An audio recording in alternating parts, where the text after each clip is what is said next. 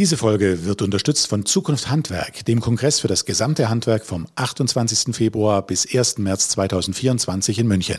Handwerk, Netzwerk, Meisterwerk.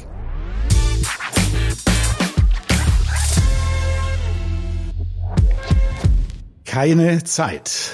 Keine Zeit im Beruf, keine Zeit für die Familie, keine Zeit für Freunde oder nicht mal Zeit für sich selbst. Und gleichzeitig verändert sich außen herum die ganze Welt. Alles ist in Bewegung.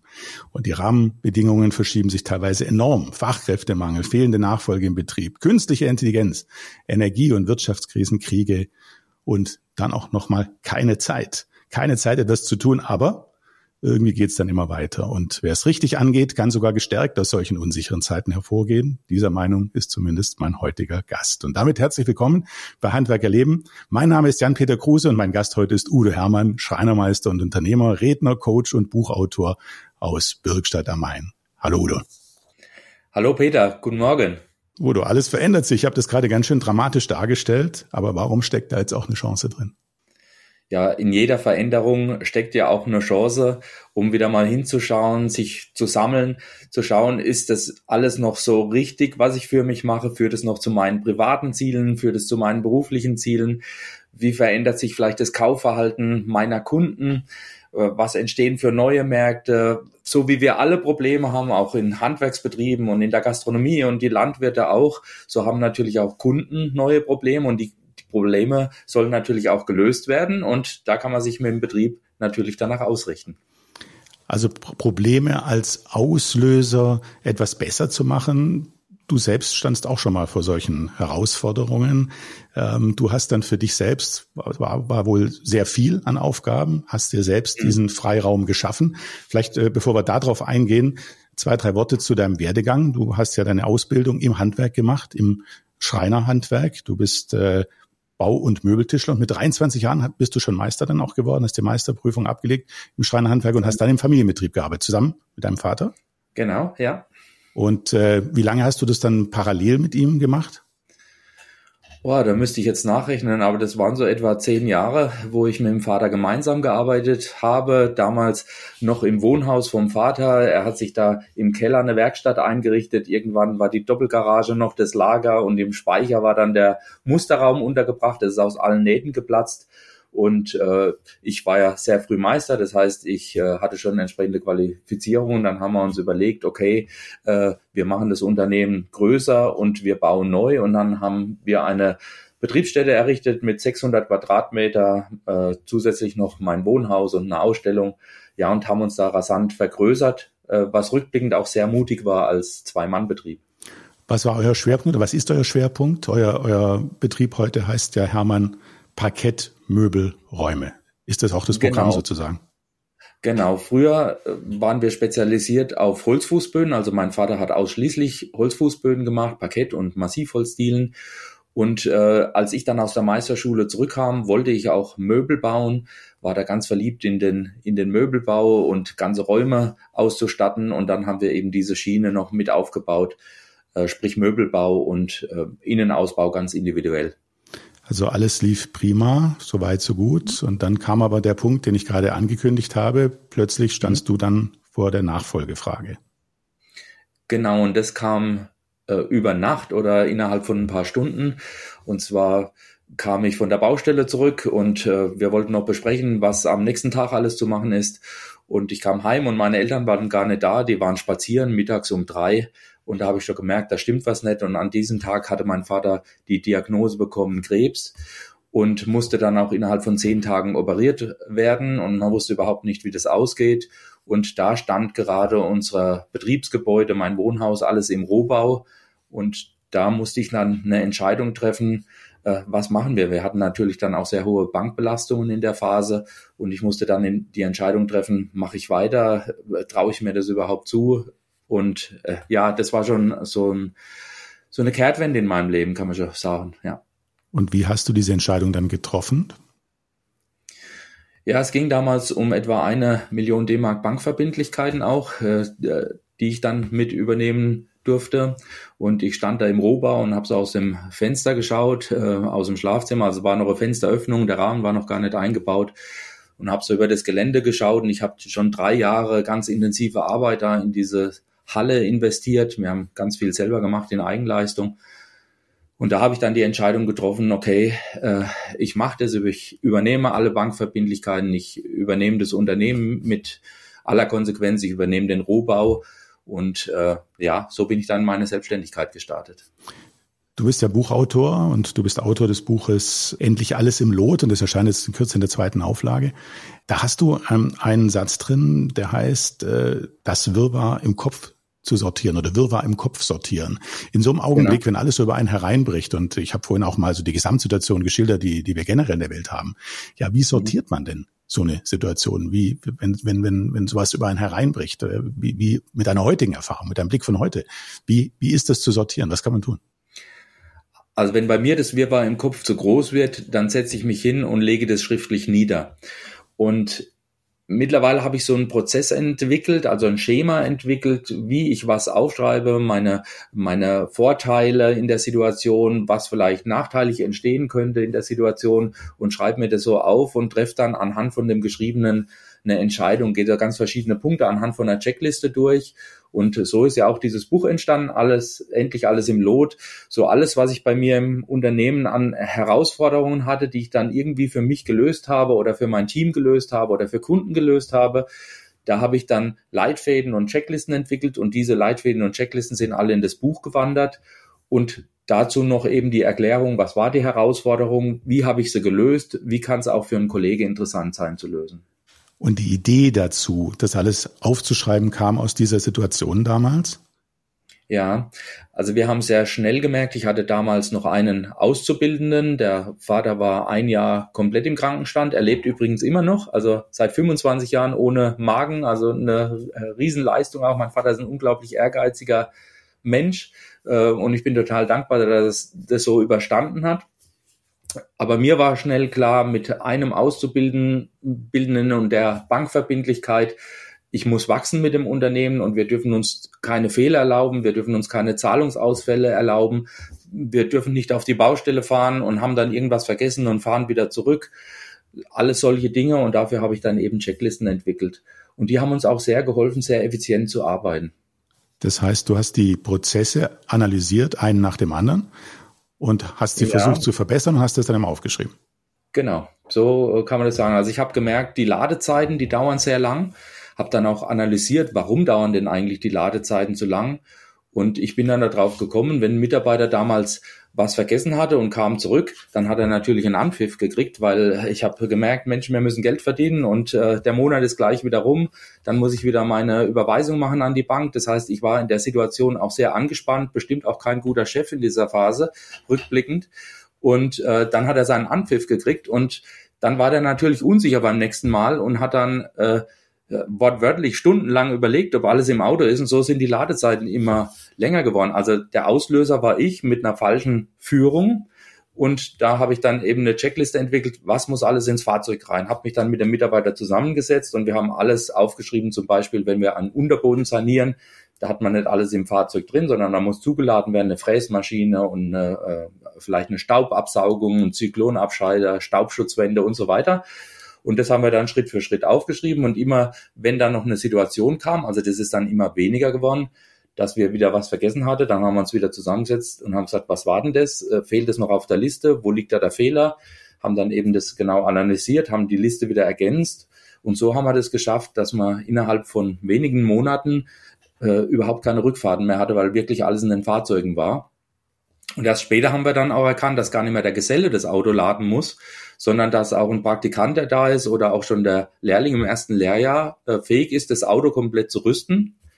Das heißt, ich konnte dann mit dem Geselle oder mit dem äh, Monteur schon mal alles mit der Baustelle vorbesprechen und in der Zeit konnte der Auszubildende das Auto vollständig laden, eben anhand dieser Checkliste. Jetzt haben wir schon das erste Beispiel sozusagen, dass das in, in, in diesem Handbuch dann drinsteht, das ihr geschaffen habt. Wenn du jetzt da drauf schaust und sagst, äh, ähm, die vielleicht drei Prozesse haben uns die, die, die größten Fortschritte gebracht, so klassische Quickwins oder ähm, also das schnelle Fortschritte gebracht oder vielleicht auch die größten Fortschritte gebracht. Welche sind das? Also zum einen diese Ladechecklisten, mhm. das war auch so die, der Start von dem ganzen Checklistenthema. Was heute so das unentbehrliche Werkzeug ist, das, die Terminbestätigung Baustellenbeginn. Das heißt, wir schicken dem Kunde, bevor wir auf die Baustelle kommen und beginnen mit der Montage, vor dem ersten Tag nochmal eine Checkliste, was alles für uns herzurichten ist. Also, dass wir einen Parkplatz haben vor der Tür, dass äh, eine Toilette zugewiesen wird für die Mitarbeiter, ähm, vielleicht auch die Sicherung, also wenn wir jetzt mit einer großen Fräsmaschine kommen, dass der Elektriker uns eine Kraftstromsteckdose installiert, dass der Kunde seine Bilder abhängt im Treppenhaus zum Beispiel, dass da nichts mehr runterfallen kann, solche Sachen. Also das ist sehr, sehr erfolgreich, die können wir uns gar nicht mehr wegdenken. Und was uns wirtschaftlich auch viel gebracht hat, ist die Checkliste zusätzliche Arbeiten. Da haben wir erkannt, dass oft mal so Kleinigkeiten mitgemacht werden oder der Kunde sieht, wie toll sein Boden wird und sagt dann zu dem Mitarbeiter, dann schleifen wir noch die Treppen mit ab und dann bekommt er die Rechnung und äh, fällt rückwärts um und sagt, boah, wenn ich gewusst hätte, dass das so teuer ist, die zwei Stufen zu schleifen, hätte ich euch nie den Auftrag erteilt. Dann setzt man sich zusammen, weil man will ja auch, dass der Kunde noch zufrieden ist, äh, was in der Situation schon schwierig ist, und dann einigt man sich auf einen Kompromiss. Das heißt, der Kunde übernimmt die Hälfte, wir übernehmen die Hälfte und diese Hälfte übernehmen hat schon dazu geführt, dass der Ertrag von der Baustelle futsch war. Und da haben wir gesagt, das äh, kann nicht sein. Wir wollen den Kunden rechtzeitig informieren, was die Kosten sind. Und so haben wir eine Checkliste zusätzliche Leistungen, die direkt auf der Baustelle ausgefüllt wird, vom Kunden unterschrieben wird. Oder wenn der Kunde nicht da ist, machen wir heute ein Foto und schicken es dem Kunde per Mail oder per WhatsApp. Ähm, und dann haben wir aber, bevor wir die Arbeit ausführen, einen schriftlichen Auftrag. Der Kunde ist ja der König, da kommen wir heute noch ein, zwei Mal drauf zu, auf das Thema. Ja, also, Kunde, ja, ja, genau. Er wie ein König verhält, äh, ist er bei uns der König. Macht genau. er das genau. manchmal nicht?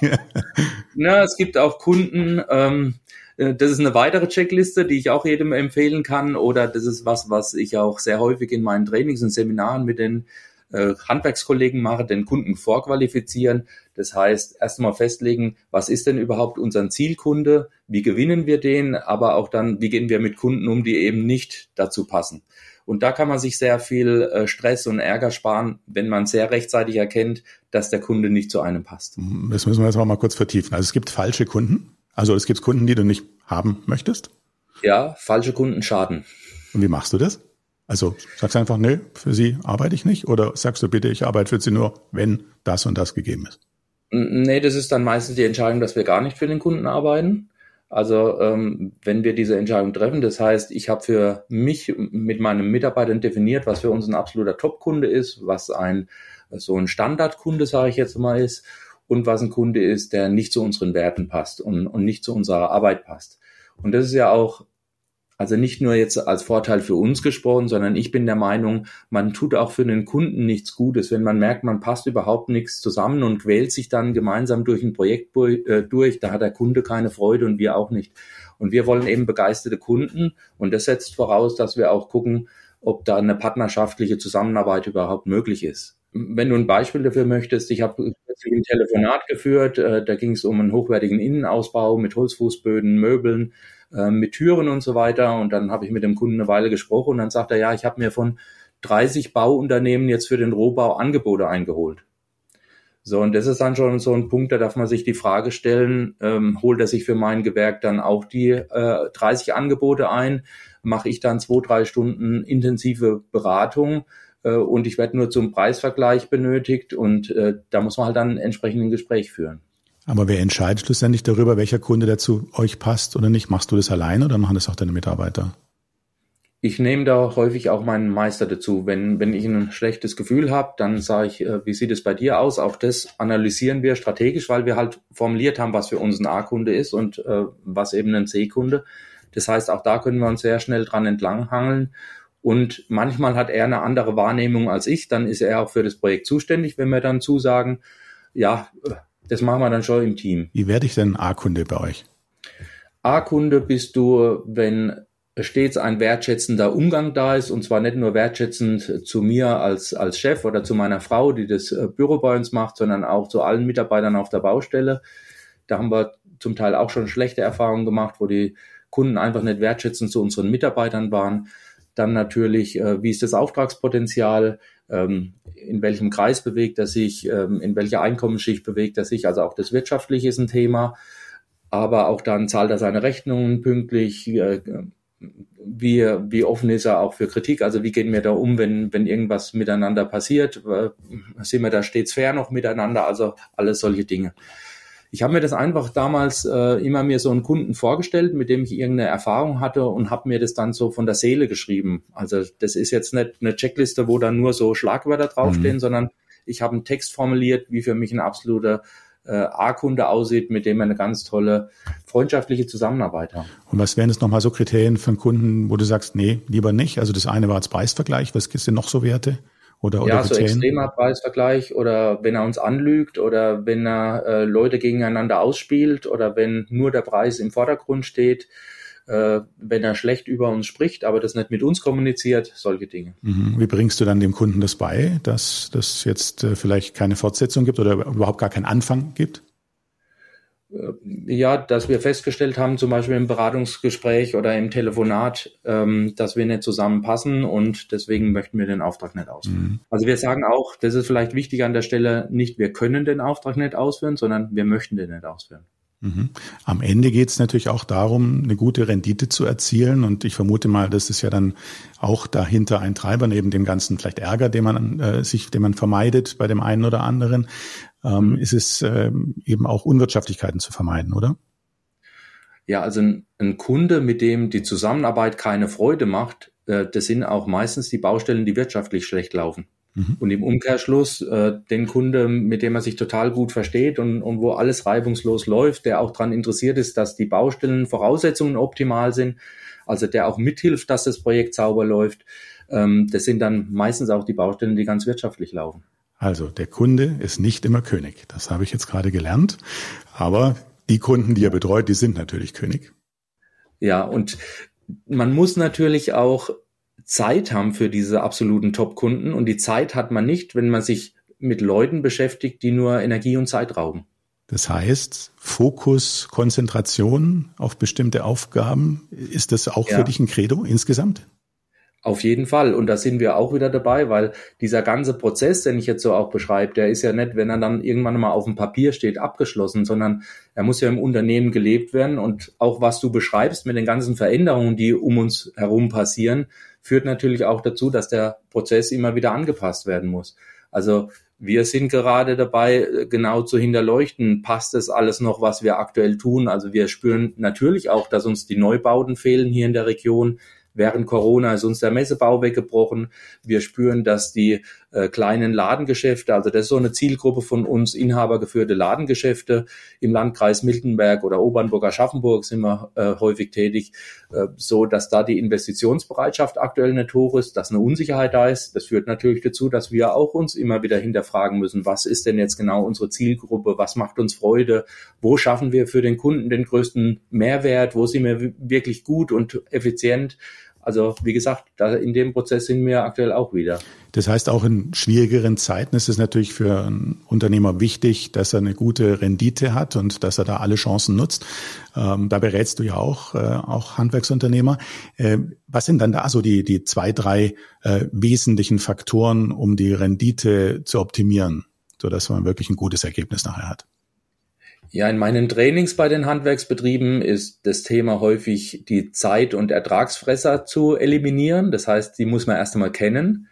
Äh, zum Beispiel Rückfragen ist so ein Punkt, Suchzeiten, unnötige Wege, Fehler, die zu Reklamationen führen. Aber ich gehe noch einen Schritt weiter und sage auch, eine fehlende Dokumentation kann problematisch sein, wenn keine förmlichen Abnahmen gemacht werden zum Beispiel, äh, ist ein Thema. Dann die falschen Kunden habe ich mir noch notiert eine schlechte Kommunikation mit Kunden oder auch innerhalb vom Team. Also das sind alles so Reibungspunkte, die letztendlich dazu führen, dass der Gewinn schmäler wird oder eben der Ertrag. Ich meine, mich zu erinnern, dass du auch mal gesagt hast, man sollte aufs Konto zu, äh, verzichten. Das wäre auch eine Maßnahme, die ziemlich schnell greift. Ja, auf jeden Fall. Also das Konto ist ein ganz, ganz teurer Nachlass, den man dem Kunde gibt. Und ähm, ja, der führt oft dazu, dass, ähm, dass viel zu wenig hängt bleibt bei Aufträgen. Und da gehört es natürlich dazu, okay, wie verzichte ich aufs Konto oder wie mache ich das Konto nur in Ausnahmefällen? Und da gibt es natürlich auch ganz viele Überlegungen, wie wir an das Thema rangehen. Weil eine Preisverhandlung findet ja bei, bei jeder Auftragsvergabe statt. Mhm. Was ist mit dem Thema Vorkasse? Wir berechnen 50 Prozent Anzahlung, also Vorkasse, bei Auftragserteilung. Und das geht und funktioniert. Das geht reibungslos. Wir haben das ganz selten, dass da vom Kunde nochmal eine Frage kommt. Dann macht man vielleicht eine andere Lösung. Ähm, guter Tipp vielleicht für die Kollegen an der Stelle, die den Podcast hören. Ähm, man äh, gibt dem Kunden äh, dann doch ein Skonto. Also wenn man jetzt äh, darauf angewiesen ist, dass man Liquidität im Unternehmen hat und äh, die Sicherheit, dass alles vorher bezahlt ist oder dass das Material schon vorher bezahlt ist, und sagt dem Kunden, auf deine Höhe der Anzahlung bekommst du zwei Prozent Skonto. Also das ist jetzt so eine Ausnahme, die wir machen, weil äh, ich habe es schon sehr oft gehört, auch jetzt von den Kollegen in den Trainings, dass dann der Kunde 90 Prozent anzahlt, 10 Prozent behält er sich noch als Sicherheit, und dann kriegt er auf diese 90 Prozent 2 Prozent Konto und dann hast du natürlich immer Liquidität ähm, in deinem Unternehmen.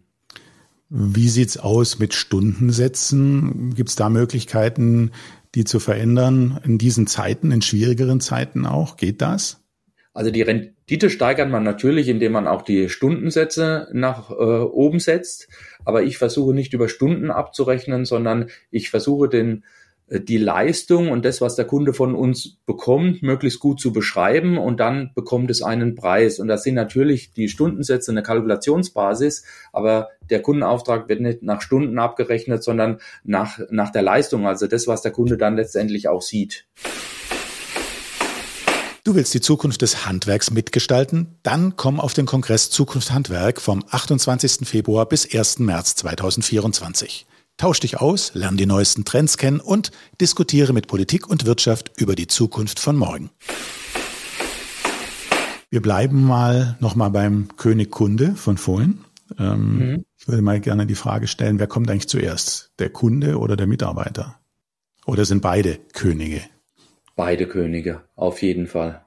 Also wir können kein Geschäft machen ohne Kunden und ähm, ich würde mir auch schwer tun, ohne Mitarbeiter das Geschäft zu führen. Also das ist beides äh, gleich wichtig. Ich stelle die Frage natürlich deswegen, weil dir Mitarbeiter wichtig sind, die Wertschätzung der Mitarbeiter, der Umgang mit den Mitarbeitern.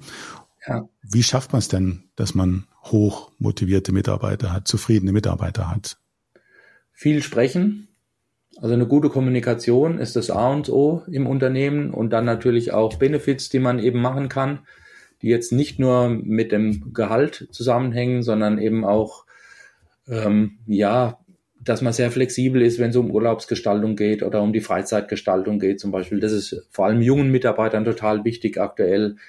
Ähm, und dann gibt's natürlich noch ganz viele Benefits, äh, die man eben schon mal gehört hat mit Obstkorb, Gut, da lockt man jetzt keinen mehr hinter dem Ofen vor, aber das sind alles so, ich sagte zu Hygienefaktoren, die irgendwo mittlerweile auch dazugehören zu einem Unternehmen und zu einem guten Mitarbeiterverhältnis. Du hast ja generell als Ziel deiner äh, Analyse gehabt, äh, damals, als du gesagt hast, ich beschreibe jetzt alles im äh, Unternehmen, du wolltest selber auch mehr Freiheit haben, du wolltest äh, mehr genau. Freiraum haben, gleichzeitig wolltest du eine höhere Wirtschaftlichkeit haben. Dafür brauchst du aber auch entsprechende Mitarbeiter, sonst geht das ja nicht. Und die genau. Mitarbeiter müssen ja dann alle sehr eigenverantwortlich arbeiten. Wie bekommst du das hin? Ja, eben durch die Prozesse, weil wir genau definiert haben, wie das Unternehmen laufen soll, wie wir uns das wünschen. Also Kundenumgang war ja ein Thema, wie wir uns die Kommunikation wünschen, wie wir uns die Ordnung auf dem Hof vorstellen, wie wir uns die Abwicklung im Büro vorstellen, äh, wie die Fahrzeuge auszusehen haben und so weiter. Also das ist bei uns alles definiert.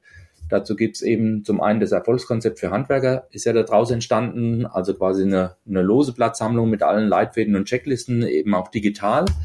Ähm, und aber auch ein Firmenhandbuch. Also in dem Firmenhandbuch ist dann noch einmal genau geregelt, welche Verantwortung hat jeder an seinem Platz und wie soll es eben aussehen ähm, in dem kompletten Betrieb, also auch Kundenkommunikation und alles ist da festgelegt. Jetzt würde einer oder andere sagen, ja, puh, ähm, wenn ich jetzt mal eine Woche im Urlaub bin oder so, äh, da bekomme ich immer wieder Anrufe von meinen Mitarbeitern, weil dies zu entscheiden ist oder jenes zu entscheiden ist. Das muss einfach ich entscheiden. Ist das so?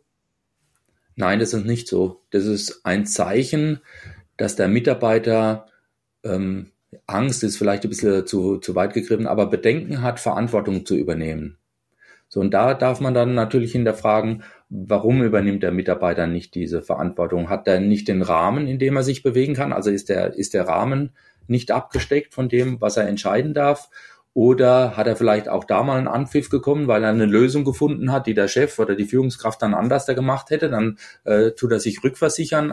Also ich habe die Erfahrung gemacht, auch in den Firmentrainings, dass die Mitarbeiter, also die meisten Mitarbeiter wirklich ganz viel können auf der Baustelle und könnten auch die Entscheidung selber treffen. Aber sie haben Angst, dass sie dann zurückkommen in die Firma und der Chef sagt, ja, wieso hast du das so und so gemacht? Das hättest du doch auch so und so lösen können. Äh, und damit das nicht passiert, kommt der Anruf. So, und da gibt es zum Beispiel eine Grundregel, auch das ein ganz wertvoller Tipp für die Handwerkskollegen. Bei uns gibt es die Grundregel, kein Anruf ohne Lösungsvorschlag. Das heißt, der Mitarbeiter darf jederzeit anrufen, darf um Rat fragen, äh, wie das eine oder andere gelöst werden soll, aber er muss immer dabei einen Lösungsvorschlag schon präsentieren. Wenn er das nicht macht, legen wir auf. Also das ist auch überhaupt nicht bös gemeint, das weiß auch jeder Mitarbeiter. Wenn da nichts kommt, wird aufgelegt. Macht ihr wirklich? Also machen wir wirklich. Auch immer noch? Ja. Also das habt ihr ja schon eine Weile eingeführt, aber auch immer noch. Ich hatte mal äh, die Situation, dass ich wegen den vielen Anrufen fast eine ganz wichtige Führungskraft verloren habe. Der hat gesagt, ich sitze da über der Ausschreibung, äh, muss mich da konzentrieren und äh, kaum habe ich das eine ausgefüllt, da klingelt schon das Telefon und äh, dann kommst du mittags und sagst, ist die Ausschreibung fertig, die, die muss morgen raus und ich bin zu nichts gekommen, weil ständig jemand anruft von der Baustelle, äh, ich habe die Nase voll. Und dann haben wir überlegt, Mensch, wie, wie können wir das lösen? Haben auch störungsfreie Zeiten angeführt, also wo da gar kein Anruf mehr aufschlägt. Das lässt sich ja heute auch alles gut einstellen und organisieren. Ähm, ja, und dadurch haben wir es wirklich geschafft. Also die Anrufe sind weniger geworden, sofort weniger geworden und irgendwann sind die gegen Null gelaufen, weil die Mitarbeiter eben die Lösungen selber gefunden haben. Wie geht ihr mit Fehlern um? Es passieren ja Fehler, es passieren auch große Fehler, Gewährleistungsfälle. Wie, wie, wie geht ihr damit um? Wie geht ihr mit dem Mitarbeiter um, wenn es ihm passiert? Also auch das war ein riesen Lernprozess. Da war ich in meiner Anfangsphase der Selbstständigkeit, das ist jetzt auch schon äh, über 20 Jahre her, bestimmt ganz ein unbequemer Chef, weil er dann natürlich gleich gemerkt hat, boah, wenn, wenn hier was in die Hose geht, wir müssen da dreimal hinfahren und es kostet uns ein paar tausend Euro, ähm, da läuft das Konto ins Minus. Also äh, wir haben, du kannst dir ja vorstellen, wenn man solche hohe Bankverbindlichkeiten hat, was man da monatlich abliefern darf. Das heißt, ich war da auch zehn Jahre lang in einer total angespannten Situation. Ähm, und dann haben wir uns aber auch überlegt, wie können wir das Thema strategisch angehen? Und wir haben da was entwickelt, das nennt sich eben die Fehleranalyse. Und da setzen sich die betreffenden Mitarbeiter zusammen. Ähm, also zuerst probieren wir natürlich den, den Fehler für den Kunden möglichst äh, so schnell und gut zu lösen, wie es irgendwie geht. Also meistens äh, ist da ja auch irgendwas mit dem, mit dem Kunde, dass irgendeine Türe nicht passt oder, oder eine Begleitung fehlt oder was auch immer. So, das ist natürlich mal das allererste, erst einmal die, die Lösung zu suchen, dass das Problem aus der Welt geschafft ist. So. Und dann setzen wir uns nochmal in Ruhe zusammen und zwar nur die Mitarbeiter, die es betrifft. Das heißt, ich bin da gar nicht dabei und die Mitarbeiter haben dann so einen Vordruck. Äh, bei wem ist der Fehler passiert? Wo genau ist der Fehler passiert? Ähm, wann ist er zuerst aufgetreten? Was haben wir getan, um den Fehler zu vermeiden oder abzuschwächen? Ist der Fehler bei einem Mitarbeiter schon häufiger passiert? Kommt der Fehler wahrscheinlich nochmal vor? Also das ist natürlich auch so ein Punkt. Wir im Handwerk bauen ja ganz viel Unikate und Prototypen. Da ist ja oft jeder Tag eine ganz neue Aufgabe. Und wenn ich jetzt weiß, äh, das war so was Spezielles, dieses Projekt, das kommt so nie wieder, dann braucht man auch nicht äh, stundenlang zu diskutieren, äh, was machen wir, dass dieser Fehler nicht mehr passiert, weil das Projekt ja gar nicht mehr so kommt. Also da kann man dann möglichst schnell einen Haken dran machen. Aber bei Sachen, die man wiederholt macht, die zum Tagesgeschäft gehören, äh, da ist es total wertvoll, sich dann hinzusetzen und zu sagen, okay, wie kann der Fehler gelöst werden? Oder gibt es da vielleicht auch, ja, jetzt sind wir gleich beim Thema Weiterbildung, auch das äh, Entwicklungspotenzial für einen Mitarbeiter, wenn es bei einem häufiger passiert, können den vielleicht die Mitarbeiter schulen oder äh, muss der extern vielleicht mal geschult werden, solche Sachen. Und was auch ganz wichtig ist, die Mitarbeiter schreiben dann zusammen, wie viel Stunden hat uns diese Nachbesserung gekostet? Das multiplizieren wir dann natürlich mit dem Stundensatz. Dann steht dann schon mal eine Zahl und wir listen das ganze Material auf, wo gebraucht wird. So, und dann wissen wir auch, dieser Fehler kostet uns so und so viel Geld. Und das machen die Mitarbeiter selbst und haben dann auch ein ganz anderes Bewusstsein äh, für den Fehler. Wie, wie wird äh, das ins Team reingetragen? Also so dass die anderen eben auch wissen, da ist ein Fehler gewesen. Das sagt man ja auch nicht so gern. Ich habe ja echt einen Bock geschossen oder ich habe einen Fehler gemacht. Äh, aber die anderen sollten es ja trotzdem wissen, dass sie nicht denselben Fehler machen. Wie, wie, wird das, wie wird das organisiert? Geht es dann über das Dokumentieren oder wird es richtig kommuniziert in einer Runde oder so? Ich würde weiter ausholen. Das Ganze funktioniert nur, wenn der Chef und die Führungskraft auch bereit ist, das mitzutragen und das als Vorbild vorzuleben und sagen, hier, der Mist, der da auf der Baustelle passiert ist, das, äh, das geht auf meine Kappe. äh, ich habe die Türen falsch ausgemessen, also dass jetzt da die Bekleidung nicht passt, ist so ein aktueller Fall, den wir auch gerade haben bei uns im Unternehmen. Da sage ich, da hätte ich hinfahren müssen, hätte sorgfältig ermessen müssen, mein Fehler. Und wenn man als Chef und als Führungskraft nicht bereit ist, sowas zu machen, dann wird auch das Team dazu nicht bereit sein. Also dann wird das Team nicht den Mut haben, eigene Fehler einzugestehen und dann ist natürlich auch die Wahrscheinlichkeit groß, dass Fehler vertuscht werden.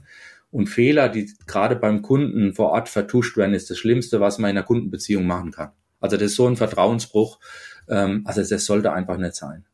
Mhm. Du hast gerade das Thema Weiterbildung auch angesprochen. Die Zeit jetzt, sagst du, ist äh, besonders reif dafür sich mit ja. Weiterbildung zu beschäftigen. Ihr diskutiert es auch auf der Zukunft Handwerk, da habt ihr eine Runde dazu. Genau, ja. Wer, wer ist alles dabei?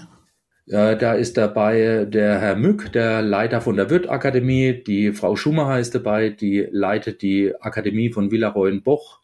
Dann haben wir die Katrin Post-Isenberg dabei, die macht die Moderation, ist Steinmetzmeisterin. Den Achim Sacher vom Holzmann Buchverlag haben wir dabei, weil natürlich Bücher auch eine weiter, also eine große Rolle bei Weiterbildung spielen. Ja, und da beleuchten wir eben, was es so an Weiterbildungsmöglichkeiten überhaupt gibt. Und die hört jetzt nicht äh, mit der Lehre oder mit der Meisterschule auf, sondern das ist ja, haben wir ja heute schon besprochen, ein permanenter Prozess, sich da auch weiterzuentwickeln. Und äh, wir analysieren auch oder wir sagen auch, warum gerade jetzt der richtige Zeitpunkt ist für die Weiterbildung. Und warum ist das jetzt gerade der richtige Zeitpunkt? Weil wir in Zeiten der Veränderung sind, weil jetzt wieder äh, die Zeit ist hinzuschauen, wohin wollen wir uns entwickeln, wie müssen wir uns entwickeln, was für ein Druck kommt da auch vom Markt und weil auch in vielen Branchen mittlerweile ähm, eben diese Neubautätigkeit zurückgegangen ist. Das heißt, jetzt ist auch ein bisschen Zeit, um wieder äh, das Thema Weiterbildung anzugehen. Es war ja jahrelang so, waren ja einige Branchen so überlastet, äh, dass das fast nicht möglich war, neben dem Tagesgeschäft sich da noch ähm, auf äh, zu Weiterbildungen zu fahren. Du hast in deinem Buch in der in der zweiten Auflage ein Zitat drin von Sabine Askodom. Da heißt es mhm. nicht, die Großen werden die Kleinen fressen, nicht einmal die Schnellen, die Langsamen, sondern diejenigen werden in Zukunft Erfolg haben, die besonders gut mit Menschen kommunizieren können. Kannst du es noch mal ein bisschen erklären, warum du das ausgewählt hast? Ja, die Kommunikation ist überhaupt bei allem, egal ob jetzt ein, ein Fehler passiert oder äh, ob ein ein Beratungsgespräch erfolgt oder ob man ein Mitarbeitergespräch führt. Also die, die Kommunikation ist eben das A und O. Und ich glaube, in der Zeit, wo wir so unglaublich viele Kommunikationskanäle haben, ähm, wie jetzt über WhatsApp oder Dreamer oder per E-Mail und so weiter, ist es auch ganz wichtig, erstmal sich zu überlegen, was sind denn überhaupt unsere richtigen Kommunikationskanäle? Also typisches Beispiel, mich schreiben heute ganz viele Kunden auch über äh, WhatsApp an, weil sie eben meine Handynummer haben, da wird ein äh, WhatsApp-Chat aufgemacht und dann kommen Baustellenbilder rein und irgendwann stehst du da und, und bist am Suchen, hatten wir heute auch schon zum Thema Ertragsfresser, Suchzeiten, äh, weil du überhaupt nicht mehr weißt, über welchen Kanal ist denn jetzt was angekommen. Also man braucht da auch eine gewisse Hygiene in der Kommunikation. Das heißt, es gehört mittlerweile auch dazu, wenn man eine Kundenberatung macht, frühzeitig äh, sich mit dem Kunden zu einigen, was ist denn für uns der, der richtige Kommunikationskanal. Mhm. Den dann auch gezielt nutzen. Und äh, bei den Mitarbeitern natürlich auch, wie findet eine Baustellenbesprechung statt, ähm, was passiert, wenn irgendwas äh, brennt oder ein Fehler passiert, äh, in welchem Rahmen findet das Mitarbeitergespräch statt und solche Sachen. Also die sollte man schon sich überlegen. Mhm. Das sind jetzt schon einige Punkte auch gerade gewesen, die das Thema Digitalisierung im Betrieb äh, betreffen. Ähm, ja. Damit hast du dich auch intensiv beschäftigt äh, und hast ja auch eine, eine sehr lange Checkliste entwickelt mit 114 Punkten, habe ich gesehen. Äh, ja. Und äh, dazu kam es wohl, weil jemand dich gefragt hat, wie ist eigentlich der Digitalisierungsgrad äh, bei dir im Betrieb? Genau. Und ich glaube, du konntest es nicht sagen, oder?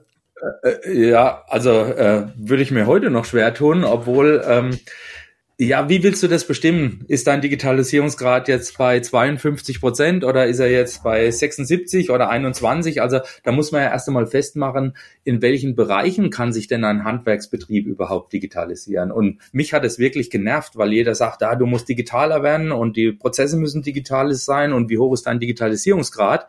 Ähm, aber keiner sagt dir, was sind denn das überhaupt alles für Bereiche, die digitalisiert werden können? Und dann habe ich mich eben mit dem Thema beschäftigt und habe mich hingesetzt und habe eben eine Liste geschrieben und noch mal was ergänzt und noch mal was ergänzt und noch mal was ergänzt und habe dann eben diese 114 Punkte herausgefiltert, wo ich sage, das sind Bereiche, wo man was digital machen kann.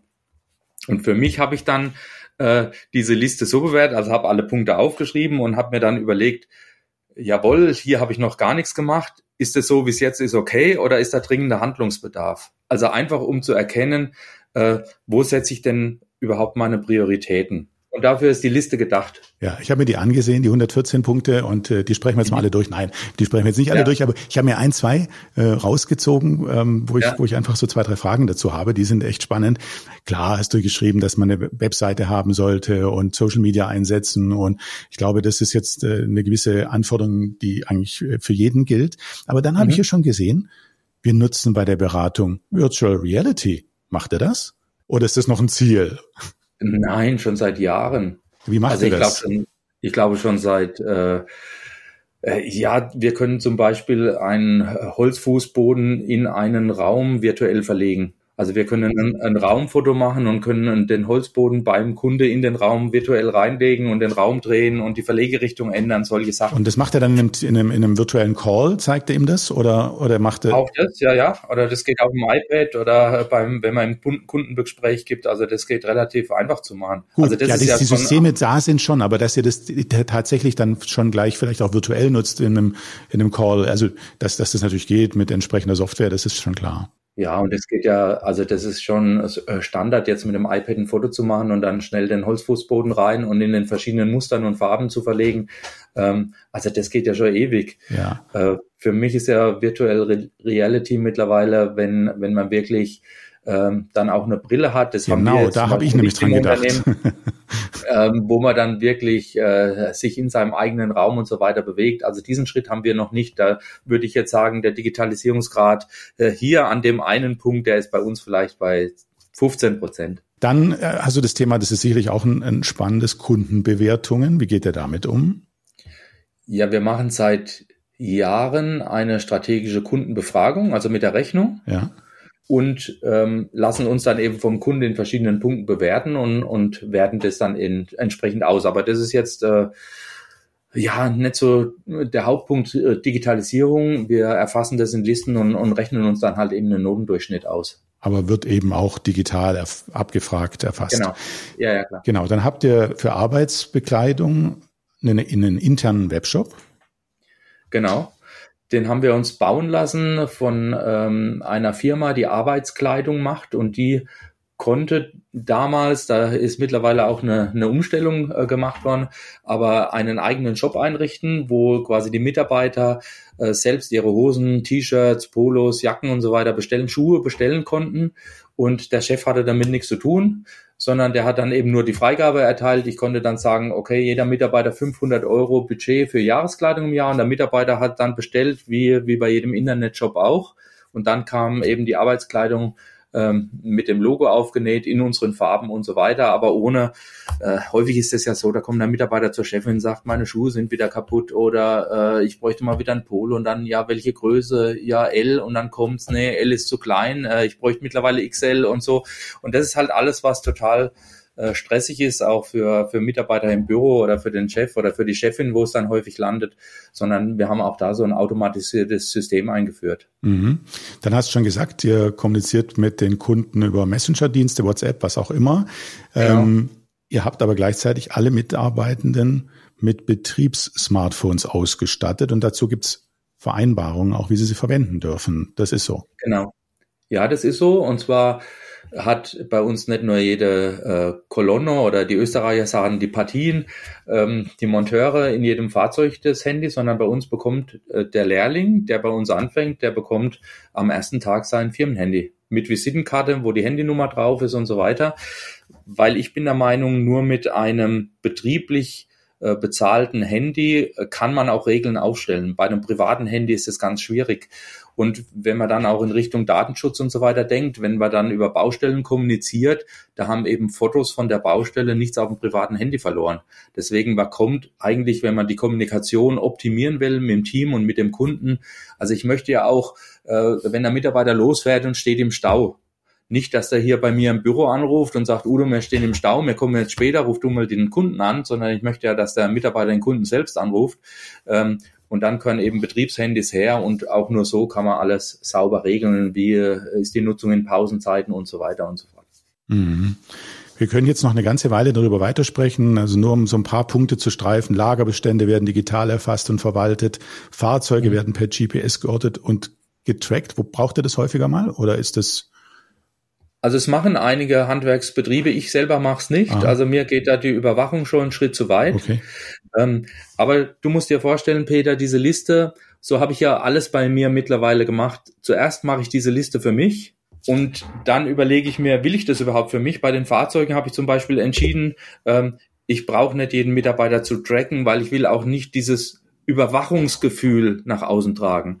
Ich habe aber in meiner Trainingstätigkeit schon viele Betriebe kennengelernt, wo das wirklich Sinn macht, äh, weil die dann natürlich auch Serviceaufträge koordinieren können und kann sagen, der, der Fahrer ist eine halbe Stunde äh, bei Ihnen oder, oder es geht sogar automatisch, also gerade so Heizungswartungsthemen und so weiter. Und ich habe die Liste ja so gemacht, dass sie für jeden Handwerksbetrieb taugt. Das heißt, dass jeder für sich ein Bild bekommt, wie digital ist mein Betrieb. Ist dieser Punkt für mich digital genug? Lasse ich denn so, wie er ist, oder will ich da Schritte vorangehen? Also mir geht es darum, dass er einfach Klarheit bekommt. Äh, und bei ganz vielen Punkten bei mir ist es so, dass ich sage, das ist total analog, aber genauso will ich das auch bei dem Punkt. Also, 114 Punkte. Wir haben einige davon besprochen, die anderen dann in deinem Buch. Vielen Dank erstmal bis hierher. Wir haben jetzt noch so ein paar persönlichere Fragen. Ein bisschen über Werte.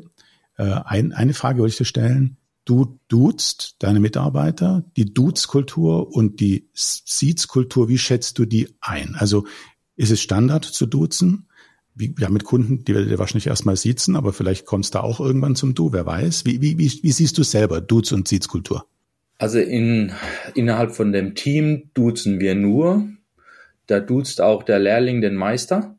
Also da äh, muss ich sagen, da habe ich auch gar nicht die letzte Zeit groß drüber nachgedacht. Das ist irgendwie, also im Team ist das ganz selbstverständlich.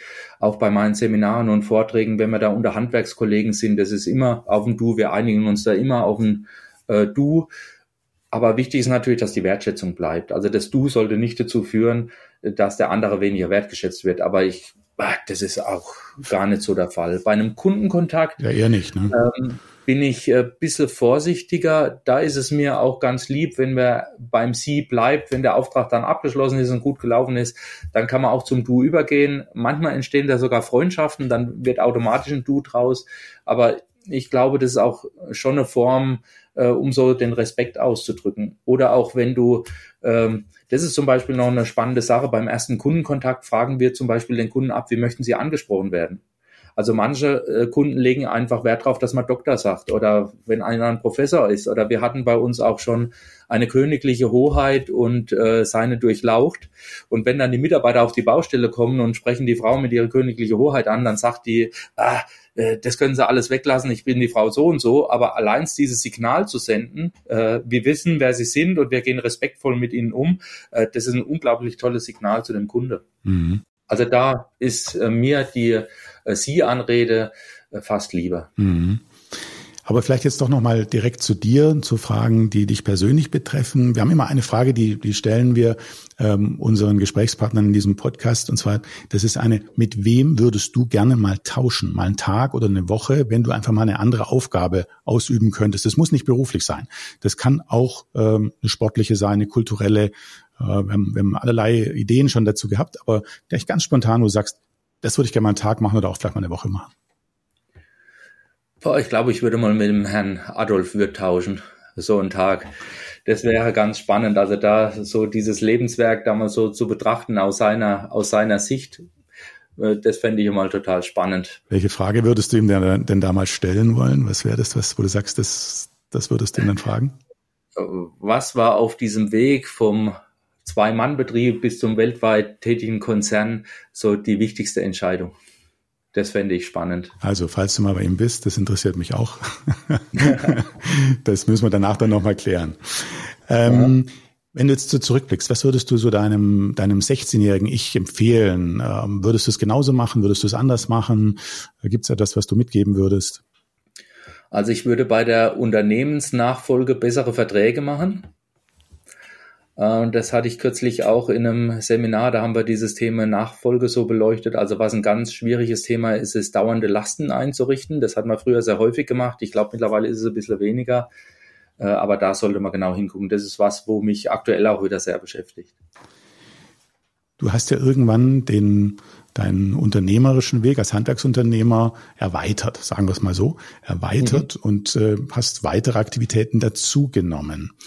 Ähm, wie, wo, was war der Auslöser dafür und was reizt dich daran?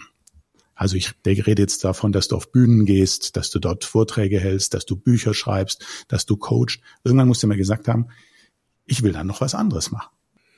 Ja, das hat sich wirklich so entwickelt aus den Verbesserungen, die äh, im eigenen Unternehmen entstanden sind. Und dann haben mich eben viele Kollegen gefragt, wie machst du das? Wir haben auch eine Handwerkskooperation gegründet vor 20 Jahren, die ist jetzt 20 Jahre alt geworden, besteht immer noch mit sieben verschiedenen Gewerken. Und dann haben wir natürlich da auch Erfahrungen ausgetauscht. Äh, und irgendwie hat mir das immer mehr Spaß gemacht, da auch junge Kollegen zu treffen, unterwegs zu sein. Ich reise wahnsinnig gerne, ich treffe unheimlich gern Leute und, und bin da auch total offen für, für unterschiedliche Betriebe, gucke mir wahnsinnig gerne auch verschiedene Betriebe an.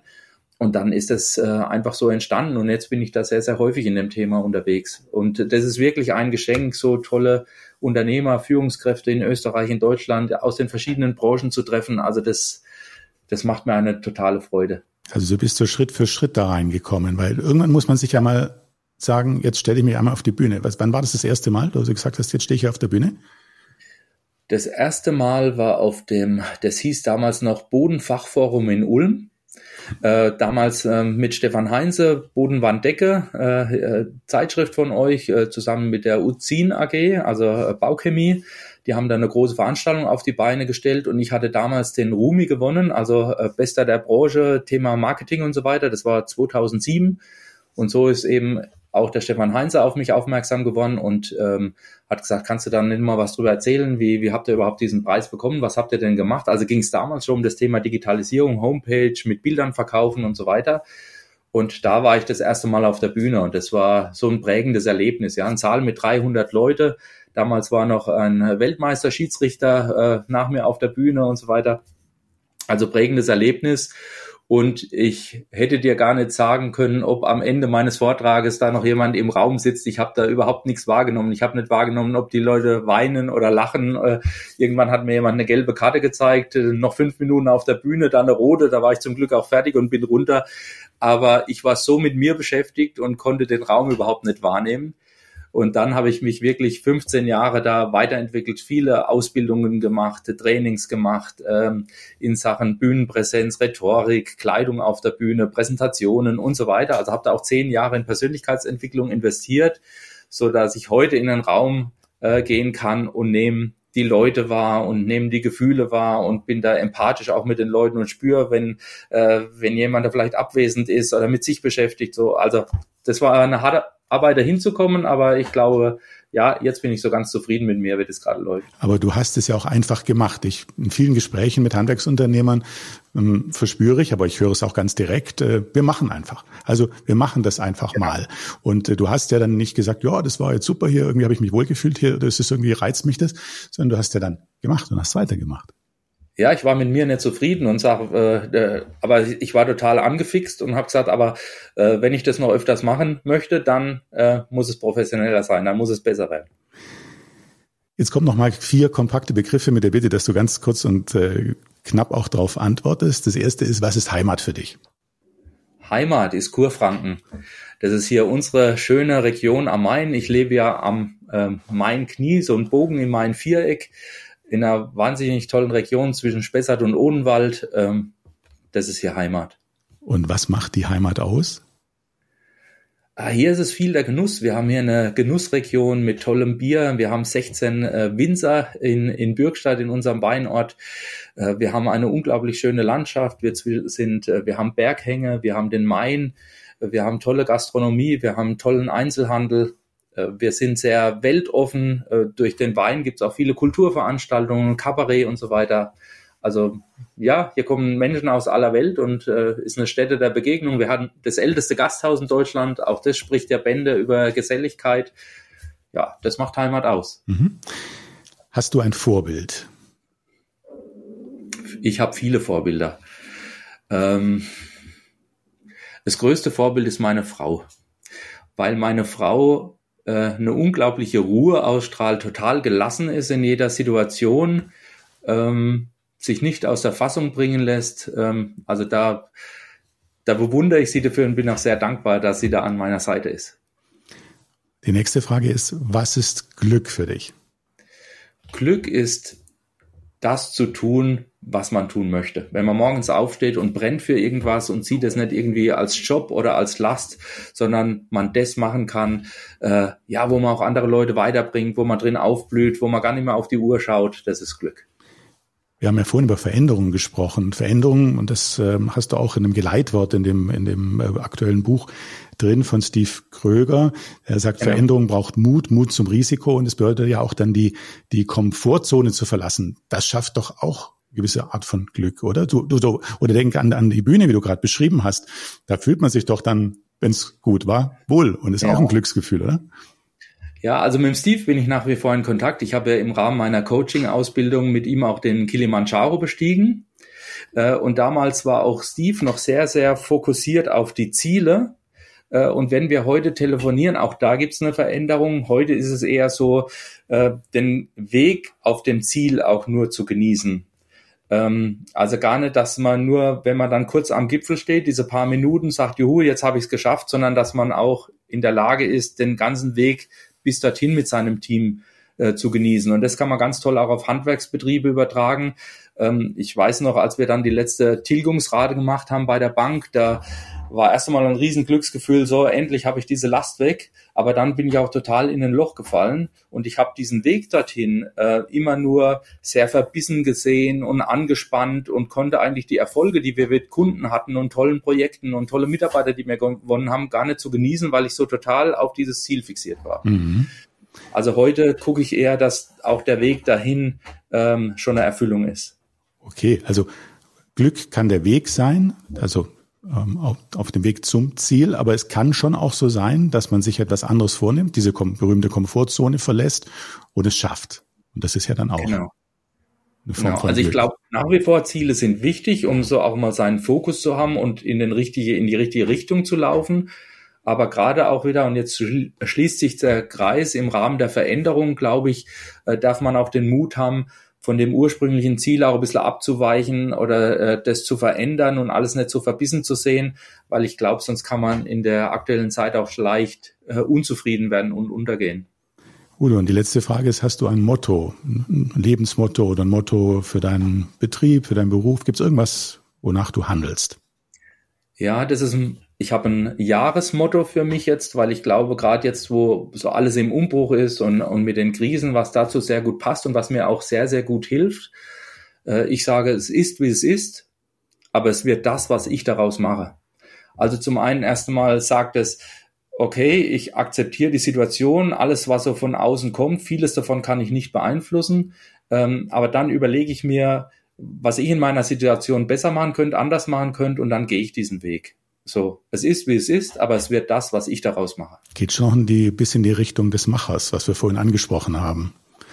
Ja, Handwerker sind Macher. Genau, das ist jetzt meine Frage gewesen. Was ist Handwerk für dich? Handwerker sind Macher. Also die Kollegen, die ich da treffe, wie gesagt, das ist so das, das größte Geschenk aktuell für mich, äh, so viele Kollegen zu treffen überall. Also ich war im Januar jetzt äh, in Linz und hatte da Führungskräfte. Ich habe in Mildenberg äh, zwei Tage Leute trainiert. Ich war beim Holzbau in Biberach an der Riss bei den Holzbauern und da treffe ich so tolle Unternehmer, die mutig sind, die Hallen bauen, die, äh, die schauen, wo kriege ich gute Mitarbeiter her, die sich vergrößern, die da voller Elan sind und ah, da bin ich voller Bewunderung. Handwerker sind Macher. Ja, Handwerker sind Macher. Aber trotzdem den Freiraum nicht vergessen, auch äh, sozusagen die in Balance leben. Ich, ich möchte schließen mit einem Zitat aus deinem Buch. Da hast du ein chinesisches Sprichwort äh, aufgeführt. Die Arbeit läuft dir nicht davon, während du deinem Kind einen Regenbogen zeigst, aber der Regenbogen wartet nicht, bis du mit der Arbeit fertig bist. Genau. Magst du das noch kommentieren? Ja, ich habe ja selbst drei Kinder und mit meiner ältesten Tochter habe ich mit Sicherheit keine Regenbögen gemalt, weil da war ich eben in der Situation, äh, Geld zu verdienen. Und rückblickend ist das wirklich schade. Also das merkt man auch so, ähm, äh, dass so diese ganz innige Beziehung da weniger ist, wie jetzt bei meinem Sohn, der ein paar Jahre jünger ist. Also da hatte ich schon den Laden ein bisschen mehr im, im Griff und schon auch äh, Prozesse, die ohne mich gelaufen sind. Ähm, und da ist die Bindung schon stärker. Und das ist natürlich was, das kann man nicht mehr, das kann man nicht mehr wiederholen.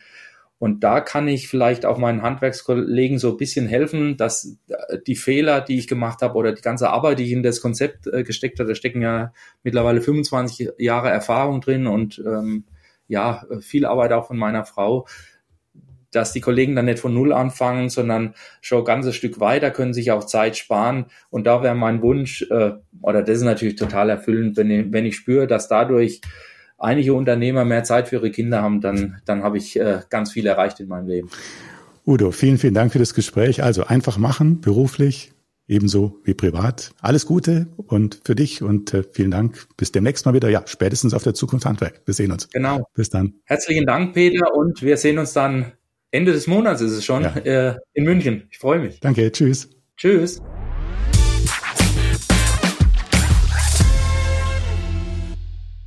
Diese Folge wurde unterstützt von Zukunft Handwerk, dem Kongress für das gesamte Handwerk vom 28. Februar bis 1. März 2024 in München.